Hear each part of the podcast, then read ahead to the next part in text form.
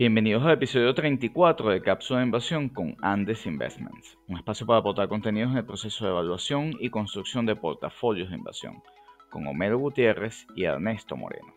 Hoy analizamos los resultados trimestrales publicados por tres de las cinco grandes tecnológicas de Estados Unidos, que confirmaron nuestra expectativa de incrementos sustanciales en sus volúmenes de negocio, márgenes operativos y diversificación en sus fuentes de ingresos dada la adopción de nuevas áreas de la economía.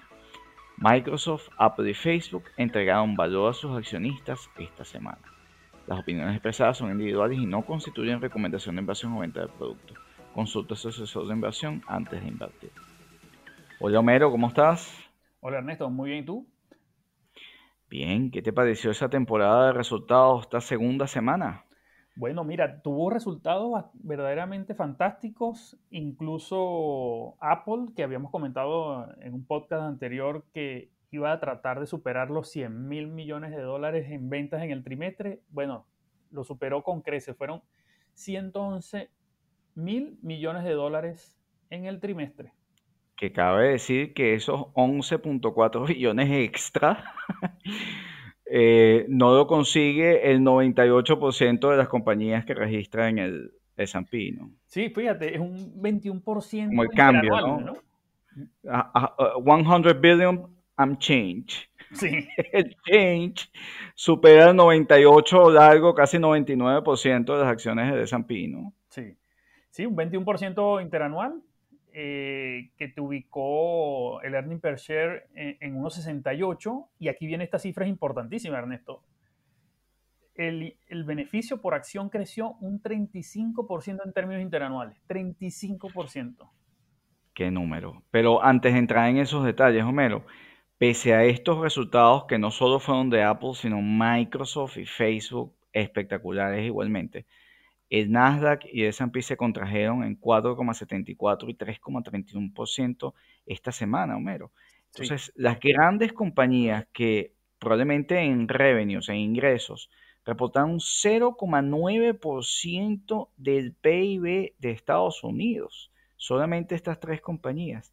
Pese a dar esos sólidos resultados, con gran diversificación y expectativas de crecimiento, sus acciones, salvo la de Microsoft, como acabas de mencionar, cayeron después de la publicación. Sí, y, Analicemos en detalle, ¿no? Sí, fíjate, eh, continuemos con, con, Apple, ¿no? Que, que, algo que también hay que resaltar de Apple es que Apple logró un incremento tanto en productos como en servicios.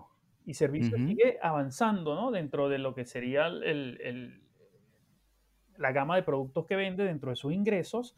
Y hay algo muy interesante, Ernesto, que parte de las ventas de Apple, de los canales de venta, estuvieron cerrados en buena parte del año pasado, el 2020, por la pandemia. En China, recordemos que en el primer trimestre del año pasado, la pandemia en China llevó a cerrar muchos de, los canales de venta de los, de los aparatos, de los dispositivos. Es así. Yo recuerdo que veíamos las tiendas de Apple como un medidor de cómo estaba la pandemia. Exacto. Incluso si reabrían o no reabrían, era un medidor de que ya había confianza, ¿no? Ante, digamos, esa nube de información que representa a veces China, ¿no? Para el mundo. Sí, y fíjate que a pesar de todo eso, de tener buena parte de sus canales de venta cerrados de los productos más importantes, de los dispositivos, el beneficio por acción creció un 3% en el primer trimestre y un 18% en el, en el segundo trimestre calendario ¿no? del año pasado para cerrar el año justamente con este 34% que, que, comentamos. Y aquí, para traducir esos números aún más, Homero, es que recibieron un crecimiento de dos dígitos en todas sus líneas de productos y servicios entregables al público. Y no solo eso, sino que la división de servicios creció de forma importante como una muestra de diversificación para aquellos que en algún momento eh, llegaron a pensar que Apple era la venta de teléfonos o dispositivos nada más. Es que ellos ya, gracias a ese ecosistema, pues están facturando por servicio 15,76 billones de dólares solamente en servicios derivados del, Apple Store y de todo lo que tiene que ver con el bundle de, eh, Apple One que están ofreciendo al mercado, donde el streaming, servicios de pago, eh, eh, y, servicios en su plataforma de software eh, son parte de la oferta que tienen a sus clientes.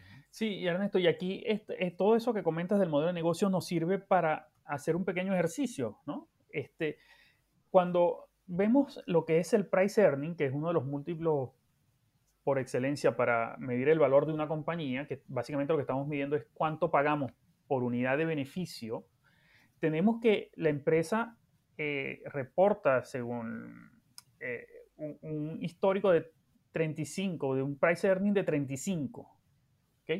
Pero cuando vemos las expectativas de generación de caja de esta compañía y de beneficios de la compañía, estaríamos hablando de que teniendo un, una expectativa de crecimiento eh, de 23% de los beneficios por acción de aquí hacia adelante en los próximos cuatro trimestres, eso estaría ubicando el price earning de la compañía alrededor de 30, de 30, que es un valor que está muy por debajo de muchas compañías que forman parte del Nasdaq y del Standard Poor's 500, Homero, que está en 37. Eso, lo que queremos decir acá es que Apple está sustancialmente por debajo de eh, la valoración o del precio que usted paga por cada dólar de beneficio en el promedio de acciones del mercado, medidos como el S&P 500.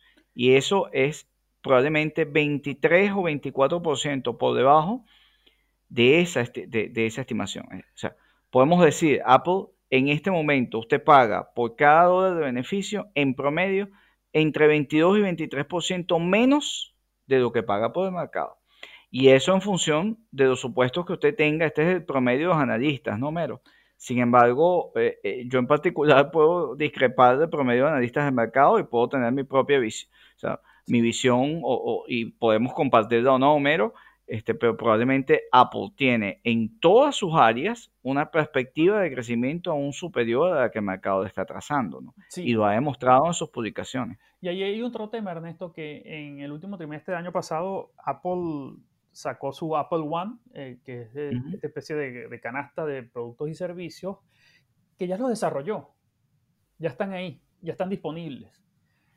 Y eso hace pensar que ya ciertamente va a requerir esa operación y, esa venta de esos servicios va a requerir un costo, ciertamente, pero eh, ya están creados, ya lo que falta es que Apple comience a capitalizar esos productos que se estarían viendo en los próximos cuatro trimestres. Igual, igual el iPhone, Homero, el iPhone ya tiene capacidades de 5G y está esperando por los proveedores de 5G para que lo igualen y pueda el teléfono ser usado y sus dispositivos ser usados ampliamente con las capacidades que ya tiene instaladas. Es decir, Apple tiene ante sí una perspectiva de crecimiento sustancial y sobre todo regionalmente, si vemos esa, eh, la, estadística, el mayor crecimiento de facturación de Apple estuvo en China, donde el crecimiento fue de casi 50% durante el año. Eso no solo demuestra la salud de la economía china por encima del resto del mundo post-COVID-19, sino también el posicionamiento que tiene Apple, que sin ser el primer proveedor de dispositivos, en general, la oferta de valor que están ofreciendo eh, eh, dentro de sus productos ha calado muchísimo dentro del gigante asiático. Eso no, Pero pasemos... Eso, Ernesto, para cerrar Apple, eso no, nos abre un escenario, ¿no? Que cada inversionista eh, evaluando el modelo de negocio lo, confirmará o no. ¿Qué pasa si el crecimiento esperado en el earning per share de Apple se ubica un poco más arriba, digamos un 30% en, los próximos cuatro trimestres. Esto a manera de ejercicio, estaríamos hablando que el price earning de la compañía estaría ubicándose en un rango por debajo de los 30. Y eso hace que la compañía, como comentamos más anteriormente, valga menos en términos relativos que el promedio del mercado. Mi cálculo personal es que está sustancialmente por debajo de 30 porque mi perspectiva de crecimiento en función del modelo de negocio es superior a lo que estima el mercado. Es simplemente recordarle a la gente, Apple en este momento, respecto al, indicador de evaluación de price earning, usted estaría pagando un probablemente hasta 30% menos de lo que vale el mercado. Sí, señor. Ahora pasemos a Microsoft, eh, Ernesto, ¿no?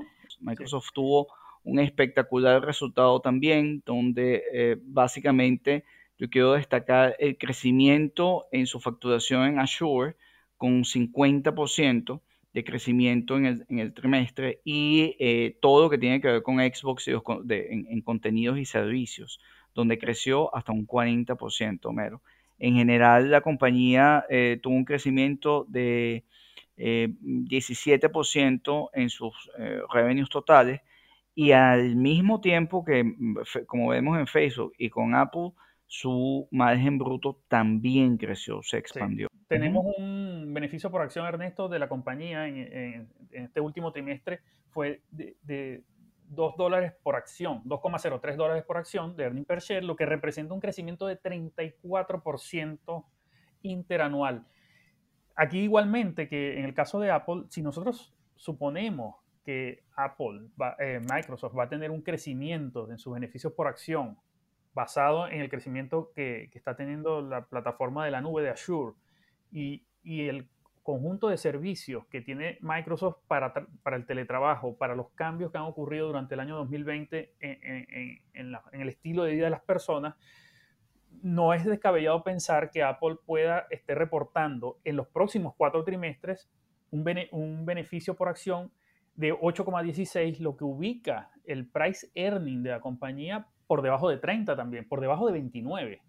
Y eso, cuando lo comparamos con el promedio del mercado, también nos indicaría que Microsoft, con todo el potencial, con todo el tamaño de compañía que es, con todas sus líneas de producto, estaría más barato que el promedio del mercado. Y sustancialmente igual que Apple. Entonces, aquí el fenómeno que vamos a ver, porque esto se repite con Facebook, es que tres de estas, de las cinco grandes, eh, consideradas cinco grandes este, tecnológicas, faltan Amazon y, Google por reportar, estarían sustancialmente por debajo del promedio del valor de mercado, lo cual, eh, más allá de indicarnos que hay generación de ingresos, porque este abaratamiento, hay que recordar, se genera porque los resultados, es decir, la facturación, el beneficio, el margen operativo que generan estas compañías fue sustancialmente mayor al esperado por el mercado y a lo que estaba valorado por el mercado. Lo cual hace que incluso en una caída de precios en los casos de Apple y Facebook y un aumento sustancial de, los, de los beneficios, incluso en mi opinión que sigue estando un poco subestimado, hace que ese ratio de evaluación que conocemos como el price earning o el precio, la relación de precio a beneficio o el dólar que usted o la cantidad de dólares que usted paga por cada unidad o por cada dólar de beneficio de la empresa sea menor.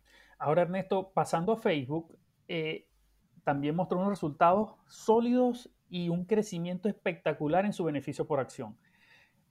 Facebook eh, reportó un beneficio por acción de 3,88 dólares en, el trimestre pasado. Eso representa nada más y nada menos que un crecimiento de 52% de, de crecimiento, lo que termina un año 2020 espectacular para la compañía en términos de crecimiento del earning per share cuando vemos que en el primer trimestre creció un 100%, en el segundo trimestre creció un 98%, en el tercer trimestre un 28%. Para cerrar con este 52% del, del último trimestre del año, ubica a la compañía en un price earning inferior a 20. Sí, lo cual es bueno. Cuando consideramos... Aún, mucho más abajo que, eh, Face, que, que, Microsoft y que, y que eh, Apple. Yo creo que es un fenómeno de nuevo que compartimos las tres compañías. Eh, reportaron resultados muy buenos e increíblemente el resultado o, o, la reacción instantánea del mercado, que tiene que ver por muchas razones o, por muchos factores, fue a la baja en este, eh, con, estos gigantes. Y aquí hay que hablar que en el caso de los usuarios activos diarios de Facebook, el crecimiento sigue siendo muy importante. Es superior al 15-16% respecto a el último trimestre de 2019, con particular mayor crecimiento en Asia.